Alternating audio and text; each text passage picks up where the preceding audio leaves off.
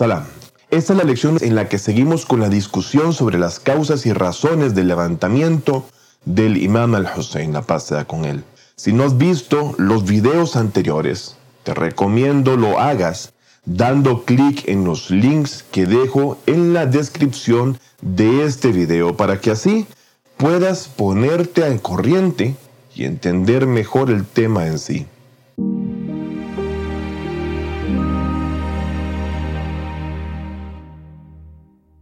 Hemos venido hablando que el levantamiento del Imam al-Hussein salam es un movimiento con un propósito y en sí un libro de lecciones en varias dimensiones, tanto del conocimiento como de lo espiritual, a como también de lo humano o material. Y también, por supuesto, respecto a la otra vida, tanto de una manera individual como social, y con un enfoque universal. Desde el punto de vista material de terceros, quienes vieron el resultado en los asuntos materiales y mundanales, el levantamiento no fue fructífero en absoluto, es decir, no triunfó. Pero con la visión no material, el cual era el objetivo del Imam el-Hussein, fue su movimiento, una epopeya realmente muy reflexiva, logrando este su objetivo principal. Hemos dicho en los anteriores videos o lecciones que todo levantamiento y movimiento para cambiar cualquier sistema social tiene dos pilares. El primero, liderazgo y segundo, la presencia de la mayoría de personas en la escena. Estos dos pilares, con la existencia de tres terrenos o prefacios, alcanzarán el resultado y la victoria, los cuales son, primero, la confianza en el liderazgo que ejecuta ese proceso. Segundo, la igualdad en referencia a enfocar los objetivos hacia la misma dirección, tanto de los líderes de dicho levantamiento como de las masas populares que apoyan y saben urgen un cambio para su bienestar y que son activos en escena. Y finalmente, el tercero, tener un horizonte en común una vez más pero en relación a la opinión negativa de los líderes o del gobierno en curso, el cual daña a quienes se están levantando en descontento por su acción debido a la corrupción o a un sistema ya en sí fallido que perjudica a la sociedad como tal. Esos tres contextos, si les encontramos en todo levantamiento popular y siguiesen la misma senda, dicho levantamiento o revolución en la sana teoría resultaría en una victoria, siendo la falta de algunos de esos elementos un hecho de que no se logrará el resultado deseado. En otros videos examinamos el tema en relación con el levantamiento del imam al-Hussein, sobre las personas que estaban en ese momento y la existencia de esos tres preámbulos y prefacios. Dividimos a la gente de esa época en tres grupos. Un grupo de ellos quienes creían que el imam al-Hussein tenía razón y que el gobierno de los Omeyas era ilegítimo, corrupto, y tenía también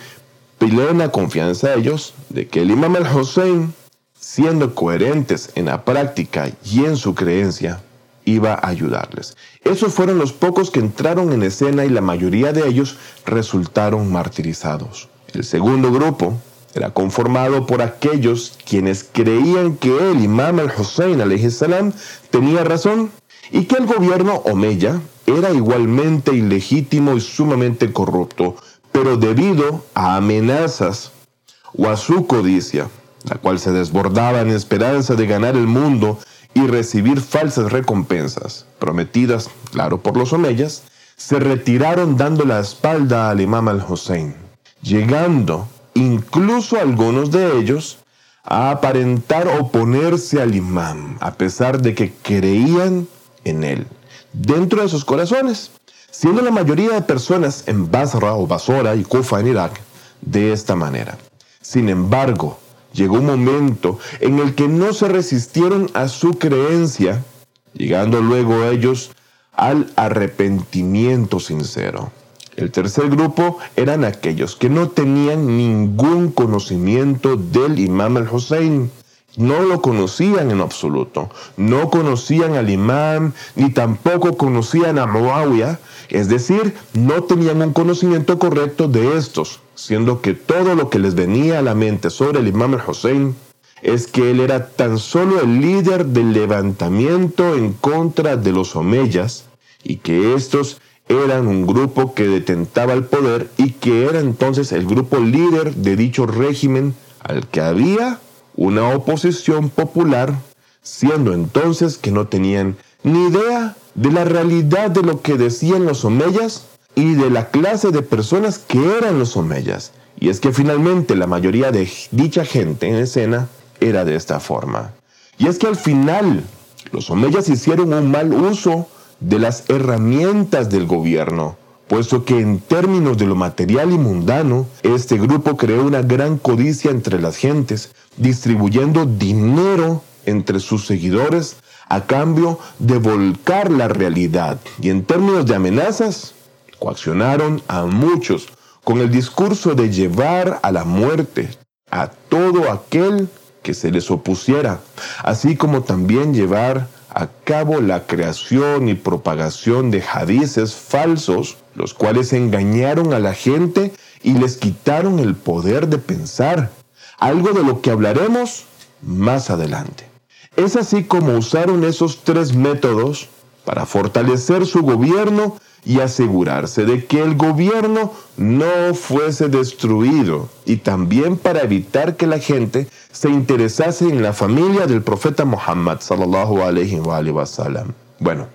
en sí, ese es un resumen de lo que hemos dicho hasta ahora de los videos anteriores y poco a poco iremos entrando en el tema principal de este curso de enseñanza.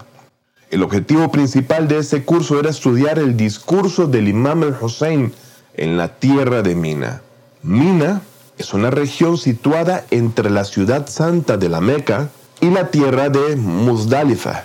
donde los peregrinos realizan cada año algunos rituales del Hajj o peregrinación desde la mañana del Eid al-Adha hasta dos días más tarde. Esta valiosa charla nos aclara muchos hechos históricos y es precisamente que acá en Fátima TV queremos explicarles este discurso y sermón. Primero, hablaré sobre el documento y la fuente de este sermón como tal. Entre los historiadores shias, la primera persona en escribir dichos, hechos y demás elementos históricos y ser reconocido por todos fue Sulaim ibn Qais Hilali, Sulaim Qasi Hilali fue uno de los compañeros más especiales de los primeros cuatro imames shias, es decir, el imam Ali, el imam al-Hassan, el imam al-Hussein y el imam al-Sajjad. La paz de Dios sea con todos ellos. Y también se había dicho que ha estado ante el imam al-Bakr. Era uno de los eruditos shias más antiguos y nobles de entre los compañeros de los imames de Ahlul Bayt. Y los imames confiaban en él y era también muy querido por ellos a causa de su fe, su comportamiento, su ciencia y demás. Sulaim ibn Qais al-Hilali tenía un libro el cual era titulado con su nombre, en el que habla de las virtudes del Ahlul Bayt y de los acontecimientos posteriores al martirio del profeta Muhammad, la paz de Dios sean con él y su familia. Muchos eruditos shias han hablado de él, enalteciendo su labor e impacto en la memoria histórica. Una de esas personas es Kufi, quien muriese en el año 90 de la Égira, es decir, 90 años después de que el profeta Muhammad hubiese emigrado de la Meca a Medina. Durante el tiempo del imam Sayyad, este se escondió por miedo a Hajjaj ibn Yusuf Sagafi y murió tristemente en el mismo escondite. Hajjaj ibn Yusuf al-Thaqafi era el gobernante de Irak y del Hijaz durante el periodo Meya y fue reconocido por ser una persona hostil y enemigo de los Shias y por jugar un papel importante en el establecimiento del gobierno Omeya. El libro de Sulaim ibn Qais al-Hilali fue el primer libro escrito por un seguidor Shia y como ya mencioné, ha sido muy reconocido entre los eruditos shias, pero también de entre los sunitas, por igual. Otro erudito que alababa esta obra fue Abu Abdullah Muhammad ibn Ibrahim al-Jafar al-Numani, conocido como Ibn Abi Zainab, quien fue un teólogo chiita, comentarista y muhaddis en el siglo IV y V, al cual se le considera como uno de los estudiantes más notables del Kuleini y el cual llegase luego a escribir numerosas obras, incluido el Ghaiba o la ocultación, considerada la más famosa obra de todas. Respecto al libro de Suleim, él dice, todos los eruditos y narradores especialistas de la ciencia del hadith, partidarios del shiismo, están de acuerdo en que el libro de Suleim Im Qais al-Hilali es uno de los libros más valiosos, seguros, acreditados y antiguos, lo cual le ha permitido, luego de tantos siglos de confirmación y análisis de los hechos plasmados en él, que ha hecho que este libro, fuente esencial y de alto valor para poder observar los acontecimientos de la historia del Islam, esté sobre nuestra mesa. Los hadices contenidos en él han sido tomados directamente del príncipe de los creyentes, Imam Ali, o de Salman al-Farsi, Abu Dhar, Mekdad o similares, en quienes hay confianza plena y sus hadices son tawatur. Por lo que en el contenido no tiene cabida a duda alguna, gracias a las múltiples confirmaciones, veracidad de sus contenidos, análisis de las cadenas de transmisión y la fiabilidad de los hechos fechas, testigos e incluso gracias a la aprobación de los mismos familiares del profeta el Ahlul Bayt, siendo esos hechos confirmados a través de los siglos por los sabios y estudiosos de la historia y el Hadith. Suleiman Qais al-Hilali, a quien les acabo de presentar, dice, fui a la Meca durante los días del Hajj en el año 58 de la Égira y vi en la tierra de Mina que el imam al-Hussein había invitado a eruditos, personalidades famosas y compañeros del mensajero de Dios, incluidos los inmigrantes, los Ansar y otros quienes eran influyentes entre la gente.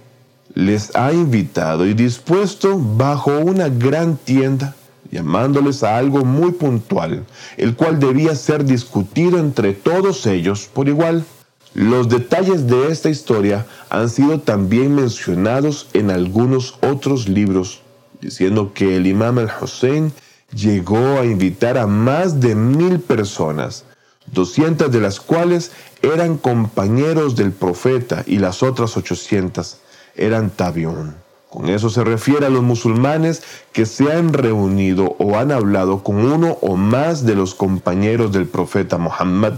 la paz de Dios sea con él y su familia, pero no conocieron ni vieron al mismo profeta en persona. Por lo que han dicho los historiadores, está claro, que a ese llamado de Imam al-Hussein acudieron unas mil personas y es ahora que quiero contarles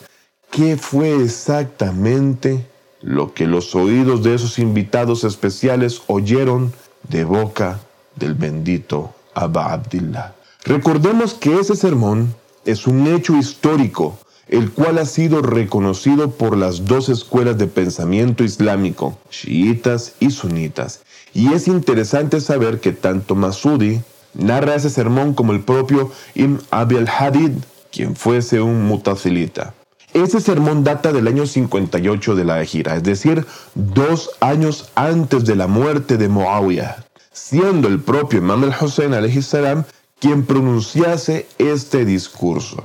Cabe aclarar de forma muy importante que Muawiyah murió en el año 60, en el mes de Rajab, y el imam Hussein dejó Medina ese mismo año y comenzó su levantamiento contra los Omeyas poco después. Lo que significa que este sermón está fechado exactamente dos años antes del comienzo del movimiento y levantamiento del imam al-Hussein y el tema de Yazid, el cual nunca se había planteado ya que Muawiyah todavía estaba vivo. Para aclarar este tema con más detalle, no dejes de ver el siguiente video, el cual dejará muy claro los aspectos que nos harán comprender aún más el levantamiento del imam al-Hussein. Fátima TV, saberes que iluminan el alma. Síguenos en youtube.com slash Fátima TV o en nuestro sitio web fatimatv.es.